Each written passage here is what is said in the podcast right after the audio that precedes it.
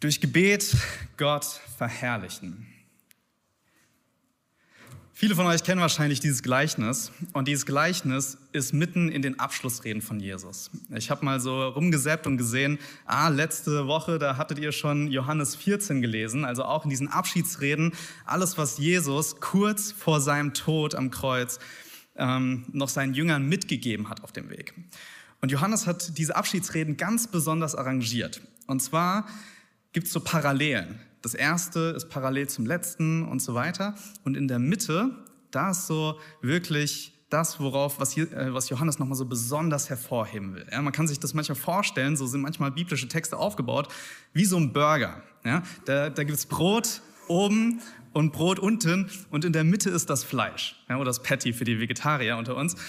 Und dieses Fleisch, das ist so der Sweet Spot. Ja, das will nochmal besonders hervorgehoben werden. Und dieser Sweet Spot, den wir hier haben, das ist Johannes 15. Das ist das Gleichnis von dem Weinstock und den Reben. Und wir wollen uns nicht das gesamte Gleichnis anschauen, da steckt unwahrscheinlich viel drinne und ihr kennt das ja sowieso schon alle in- und auswendig, so oft wie das ja vorkommt. Wir wollen uns aber den zweiten Teil anschauen, die Verse 5 bis 8, Verse, die, glaube ich, manchmal nicht so häufig drankommen. Und bevor wir zu diesen Versen kommen, sagt Jesus seinen Jüngern, ich bin der wahre Weinstock und mein Vater ist der Weingärtner. Diese ersten vier Verse gehen um den Weingärtner. Was macht der Weingärtner? Was tut er mit seinen Weinstöcken in seinem Weinberg? Was macht er? Ja, all diese Arbeit. Und die Verse, die wir uns jetzt gemeinsam anschauen, das ist das, was, was wir machen.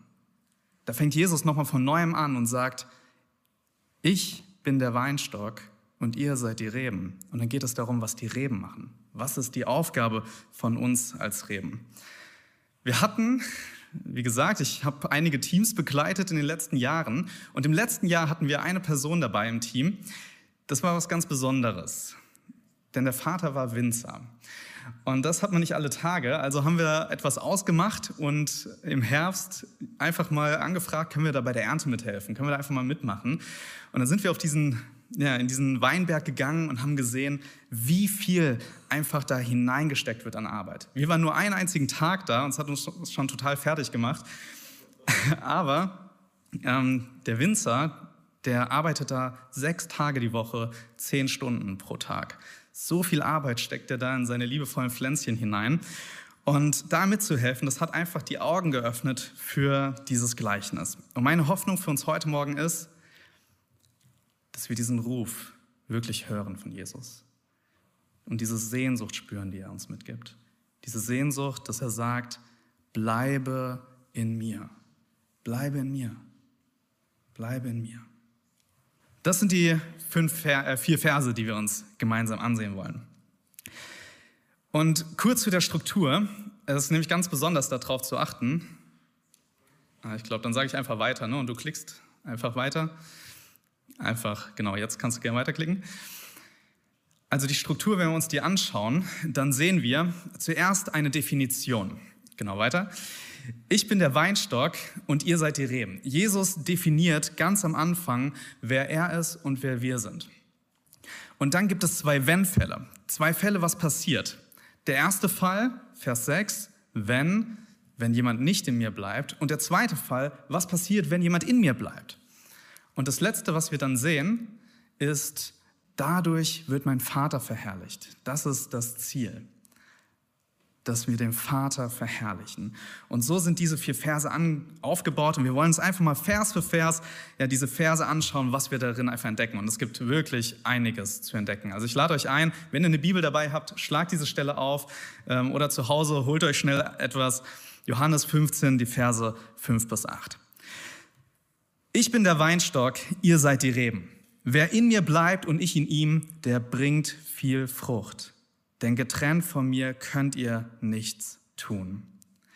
Wenn Jesus sagt, ich bin der Weinstock und ihr seid die Reben, dann bedeutet das, dass er der Weinstock ist und wir die Reben. Dass der Weinstock, der ist so das Fundament des Ganzen. Dort ist die ganze Pflanze aufgehängt und die Rebe, die macht nichts anderes, als was? An den Weinstock zu hängen. Ja? Was anderes hat die Rebe nicht zu tun. Die hängt am Weinstock, die, die soll einfach nur da verbunden bleiben mit Jesus. Und dann heißt es, wer in mir bleibt und ich in ihm. Und das ist was Wunderbares, denn wir sollen einfach am Weinstock bleiben, mehr, mehr haben wir nichts zu tun. Ja? Das ist unsere Aufgabe als Rebe. Aber was heißt, also das ist erstmal, wir sollen in Jesus bleiben, aber was es heißt, dass Jesus auch in uns bleibt, das werden wir gleich sehen. Und jetzt kommt aber der Punkt, der bringt viel Frucht. Ich weiß nicht, wie es dir geht, wenn du diese Verse liest. Ich dachte immer, oh Mann, da muss ich jetzt total viel machen. Ja? Da muss ich ja wieder, keine Ahnung, mir geht es irgendwie so, ich denke dann immer, ich muss jünger machen. so, ach, ich muss viel Frucht bringen, ich muss viele Leute ähm, wirklich zu Christen machen. Aber darum geht es jetzt hier überhaupt nicht. Das ist ein Auftrag, den uns Jesus gibt, aber nicht an dieser Stelle. Denn was bedeutet Frucht? Schaut, Jesus sagt hier nicht, ich bin der Weinstock und ihr seid die Reben. Wer in mir bleibt, nicht in ihm, der bringt viele Reben. Jesus sagt, der bringt viel Frucht. Frucht ist was anderes als Reben. Das sind unterschiedliche Dinge. Und Frucht, was ist das? Und da haben wir einen Vers, einen ganz bekannten Vers, Galater 5, da werden diese Früchte aufgezählt, die Früchte des Geistes oder die Frucht des Geistes. Liebe, Freude, Friede, Geduld, Freundlichkeit, Güte, Treue, Sanftmut, Selbstbeherrschung. Das ist Frucht. Das ist Frucht, die in dem Leben von einem Christen sichtbar wird, wenn er eng mit Jesus verbunden ist, wenn er in Jesus ist und sein Wort in uns ist. Dann werden diese Dinge sichtbar in unserem Leben. Und das ist auch eine Anfrage an uns. Sehen wir das in unserem Leben? Sehen wir diese Früchte in unserem Leben? Wir sind schnell dabei zu sagen, ja, ja, ich sehe das alles. Das ist äh, klar, ja, ich, ich liebe, ich, ich habe viel Freude in meinem Leben. Ja, vielleicht bin ich auch freundlich manchmal. Aber bin ich wirklich immer so? Bin ich in jeder Situation so? Spiegel ich einfach diese Herrlichkeit von Jesus wieder, wie wir es gerade in dem Lied auch gesungen haben, dass wir einfach Jesus widerspiegeln. Denn die Person, die das in 100% in perfekter Weise widerspiegelt, ist allein Jesus Christus. Und wir dürfen ihnen näher kommen. Wir dürfen diese Frucht produzieren, diese Frucht tragen. Aber wie ist es, wenn wir das nicht tun? Frucht ist das, was wir tun sollen. Das ist unsere persönliche Heiligung. Heiligung ist das Wort. Ja? Wir sollen Frucht tragen. Wir sollen Frucht tragen. Aber diese Frucht bedeutet, dass wir ein Werk in uns selber tun, dass wir ein Werk in unserem Herzen tun. Schauen wir uns den ersten Fall an, Vers 6. Wenn jemand nicht in mir bleibt. Er ist kein schöner Fall, aber Jesus gibt ihn uns mit. Es ist eine Warnung.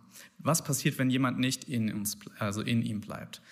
Und schaut euch diesen Aufbau an. So wird er weggeworfen. So wird. Ja? Das wird passieren. Das ist nichts, was passieren kann. Das ist eine automatische Folge von einer Ursache, die Auswirkung.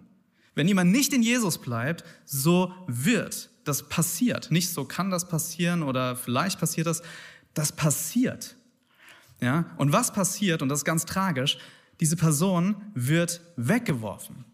Weggeworfen wie die Rebe und verdorrt. Und solche sammelt man und wirft sie ins Feuer und sie brennen. Dieses Sie brennen was zeigt das? Dieses Brennen zeigt, dass da das ist trocken, das ist tot. Wenn etwas brennt, wenn du im Wald gehst, in den Wald gehst und, und Holz sammelst, ja, dann sammelst du ja keine nassen Hölzer, da sammelt man trockene Hölzer, weil die brennen. Und so zeigt es, dass diese Reben, wenn sie brennen, da, da ist kein Leben drin. Da ist nichts drin irgendwie, ja, da merkt man, dass diese Rebe war nicht verbunden mit dem Weinstock. Und es macht doch Sinn in dem Bild von, vom Weinberg, denn das Ziel eines Weinbergs ist ja was? Frucht zu bringen. Das Ziel eines Weinbergs ist, Frucht zu bringen. Wenn ein Winzer durch diesen Weinberg geht und er sieht eine Rebe unten auf dem Boden verdorrt, ja, was, was soll er damit anfangen? Sie ist für den Zweck des Weinbergs nicht mehr wertvoll, nicht mehr nutzbar. Es bleibt nichts mehr anderes übrig. Das einfach in der Natur dieser Sache.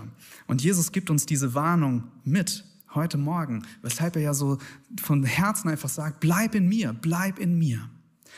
Und dann schauen wir uns den zweiten Fall an. Der zweite Fall, das ist in Vers 7.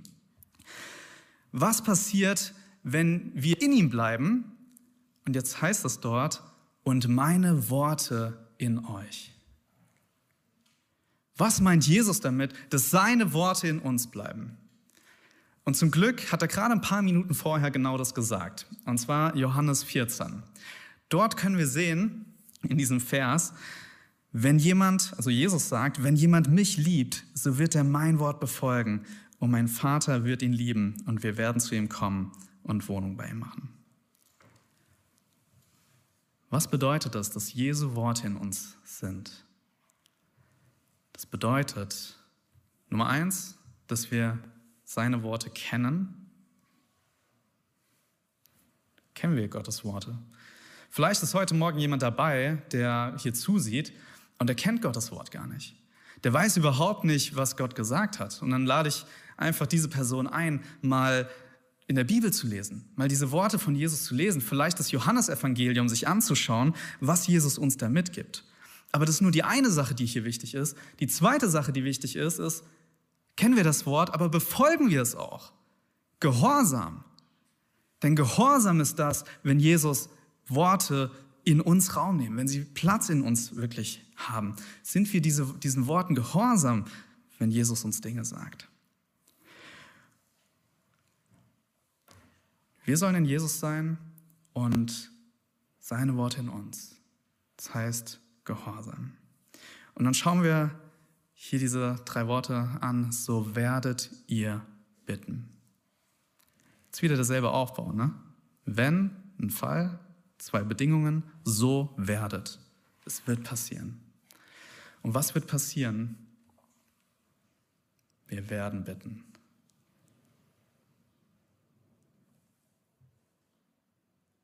Das ist ein Spiegel, oder? Wie sieht dein Gebetsleben aus? Bittest du zum Vater?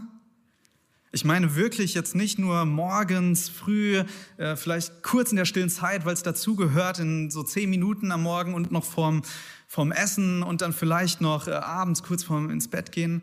Nee, schau, betest du wirklich? Ja? Bittest du den Vater? Kommst du zu ihm? Denn er verspricht hier in diesem Vers, und, und wie würden wir beten, wenn wir das wirklich auch so sehen, wie Jesus es hier sagt? Wir werden bitten, was wir wollen, und das wird passieren. Und die Frage ist, bitten wir? Wie sieht unser Gebetsleben aus? Ist es trocken? Ist es vertrocknet? Oder ist es lebendig? Ist es, ist es fruchtbar? Denn Jesus sagt, wenn wir in ihm sind und seinen Worten gehorsam sind, dann werden wir bitten. Wir werden bitten. Das heißt, wenn wir nicht bitten, was es nicht erfüllt, entweder wir sind nicht in Jesus oder wir sind seinem Wort nicht gehorsam. Das sind die beiden einzigen Ursachen. Das heißt, wenn dein Gebetsleben ein bisschen vertrocknet aussieht, dann geht es jetzt auch nicht darum zu sagen, oh Mann, jetzt muss ich ja noch was tun als Christ, ja? Oh, jetzt muss ich mehr beten. Schau, es ist wie mit einer Krankheit. Gebetslosigkeit ist wie eine Krankheit, wie ein Symptom. Du kannst Kopfschmerzen haben und dann kannst du Schmerztabletten nehmen. Aber wenn du Schmerztabletten nimmst, das, das hilft dem Symptom, aber das hilft nicht der Krankheit. Ja, die Krankheit wird dadurch nicht behandelt. Und so ist es auch mit dem Gebet. Wenn dein Gebet wirklich schwach ist, wenn dein Gebet mickrig ist in deinem Leben und dann einfach mal zu dir, kannst du da zu dir selbst total ehrlich sein, dann solltest du nicht das Symptom behandeln und jetzt anfangen irgendwie, oh, jetzt äh, ja, setzt du dir jeden Tag 30 Minuten Zeit, ja, Wecker und dann machst du das, sondern geh zur Ursache, behandle die Ursache. Und Jesus sagt, die Ursache ist, komm zu mir zurück. Komm zu mir zurück. Bleibe in mir und sei mir gehorsam. Und das ist, ich kenne das aus meinem Leben ganz gut. Das ist so krass. Manchmal haben wir so Dinge, wo wir merken, da bin ich eigentlich gerade ungehorsam. Oder manchmal merken wir auch gar nichts. Und wir merken einfach nur, hm, mein Gebet ist irgendwie trocken. Das sind die Momente, wo wir in die Ruhe gehen sollten und Jesus einfach fragen sollten, Herr, was stimmt gerade nicht? Was stimmt gerade eigentlich nicht? Zeig du es mir bitte auf. Und ich habe es oft erlebt, Jesus möchte gerne uns solche Dinge aufzeigen. Und wenn er uns solche Dinge aufzeigt, sind wir dann seinen Worten gehorsam, tun wir, was er sagt. Also, bitten ist ein Spiegel. Ja, wir werden bitten, was wir wollen. Werde ich jetzt um Porsche bitten? Nein, natürlich nicht. Wenn wir in Jesus sind, dann wollen wir keinen Porsche. Wenn wir in Jesus sind und seine Worte in uns, was wir wollen, ist Jesus.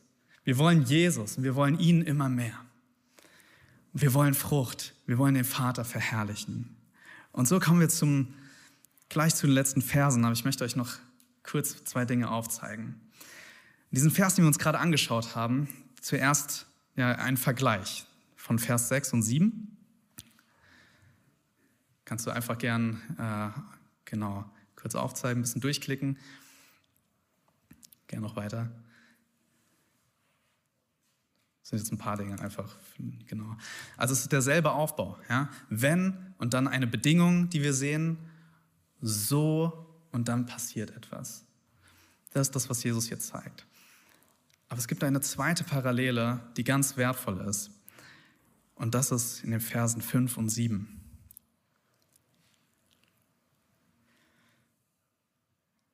Ich bin der Weinstock, ihr seid die Reben.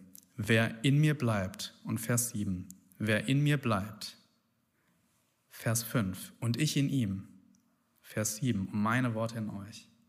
Das ist genau dasselbe. Wir haben es gerade gesehen. Das ist genau dasselbe. Was passiert? Da kannst du gerne ein bisschen das markieren, dass wir das sehen können. Was passiert ist, wenn jemand in Jesus ist und er in uns, dann wird er bitten und es wird Frucht kommen. Seht ihr, wie diese Dinge zusammenhängen? Wie Frucht und Gebet zusammenhängt? Wie das nicht miteinander, voneinander zu trennen ist? Frucht und Gebet kommt automatisch durch diese Verbindung mit Jesus. Unsere Gebete bringen diese Frucht. Diese gemeinsamen Zeiten mit Gott bringen diese Frucht, diese herrlichen Dinge in unserem Leben. Und Vers 8, und das ist der letzte Vers, den wir uns anschauen. Das ist das Ziel, dass der Vater verherrlicht wird. Das ist das ultimative Ziel von uns, weshalb wir leben, weshalb du existierst, dass du den Vater verherrlichst. Nicht, dass du einfach an der, am Weinstock bist und da chillst. Nein, dass du den Vater verherrlichst. Epheser Kapitel 1, dreimal zum Lobpreis seiner Herrlichkeit sind wir gemacht. Und unser Ziel ist es, den Vater zu verherrlichen. Und das passiert dadurch, dass wir viel Frucht bringen. Dadurch wird der Vater verherrlicht, dass wir viel Frucht in unserem Leben bringen. Dass wir diese Dinge, Liebe, Freude, Friede in unserem Leben zeigen, dass es wiedergespiegelt wird, wie Jesus ist. Dadurch wird der Vater verherrlicht. Durch unser Leben, durch unseren Charakter, wie er geformt wird. Dadurch wird der Vater verherrlicht, dass ihr viel Frucht bringt und meine Jünger werdet. Das bedeutet, dass wir uns als Jesu Jünger erweisen, denn so leben Jünger von Jesus. Und das ist so wunderbar. Wir waren da bei dem Winzer auf diesem Weinberg und haben den ganzen Tag geholfen und waren platt. Und dann wartete eine Überraschung auf uns. Wir durften nämlich dort mitfahren, wo diese Weintrauben dann umgeschüttet werden, zerhäckselt werden. Ja, das war ganz spannend. Und dann lädt uns der Winzer ein, komm, wir gehen mal in den Keller. Und dann sind wir in den Keller gegangen und dort gab es eine Maschine. Und es ist einfach so echt so ein, so ein Wunder der Technik. Diese Maschine durch einen Lichtstrahl zeigt dir an, wie wertvoll diese Trauben sind wie wertvoll das ist, woran der Winzer gearbeitet hat. Ein ganzes Jahr lang, sechs Tage pro Woche, zehn Stunden pro Tag, steckt der Winzer die Arbeit in die Reben. Und das ist der Moment, wo der Winzer sieht, wie, ja, ob es sich gelohnt hat. Und haben, da wird eine Zahl angezeigt. Wir haben ihn gefragt, ja, was wäre jetzt eine gute Zahl? Und er sagt, ja, so, ich glaube, es war zwischen 85 und 90. Ja, das ist eine richtig gute Zahl. Ähm, ihr müsst euch vorstellen, so, er wird bezahlt für die Menge, für, das, für den Liter, den er bekommt, aber er wird auch bezahlt für die Qualität. Ne? Also ist dann der Literpreis, den er dann bekommt. Also es ist ein besonderer Moment jetzt, wo er gleich diese Zahl sieht. Und was steht auf diesem Gerät? Nicht 85 oder 90, da steht 98. 98. Und der Winzer, dem sind fast die Augen aus dem Kopf. Ich kann es nicht glauben. Ich glaube es erst, wenn ich es auf dem Papier sehe, hat er gesagt. Und wisst ihr, das war dieser Moment, wo wir diese Freude gesehen haben in dem Winzer, in den Augen von ihm. Wo wir diese Freude gesehen haben über die Frucht, über eine süße, kräftige, qualitativ wertvolle Frucht. Diese Freude vom Winzer, das ist unbezahlbar. Und wir, wir haben uns mit dem Winzer einfach gefreut. Wir hatten diese Freude mit ihm gemeinsam, dass er hier eine richtig gute Ernte eingefahren hat. Und so wird es mit Gott sein wenn er seine Ernte einfährt. So wird er seine Frucht ernten. Und die Frage ist, wollen wir Gott verherrlichen? Wollen wir ihm Freude machen dadurch, indem wir ein Werk in uns selber tun und ja, diese Frucht in uns produzieren? Und diese Frucht wird produziert durch Gebet, durch die gemeinsame Zeit.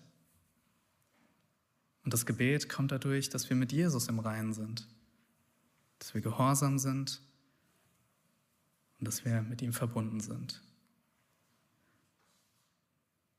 Lasst uns den Vater verherrlichen heute und die Woche, das ganze Jahr und dann dem Rest unseres Lebens. Amen.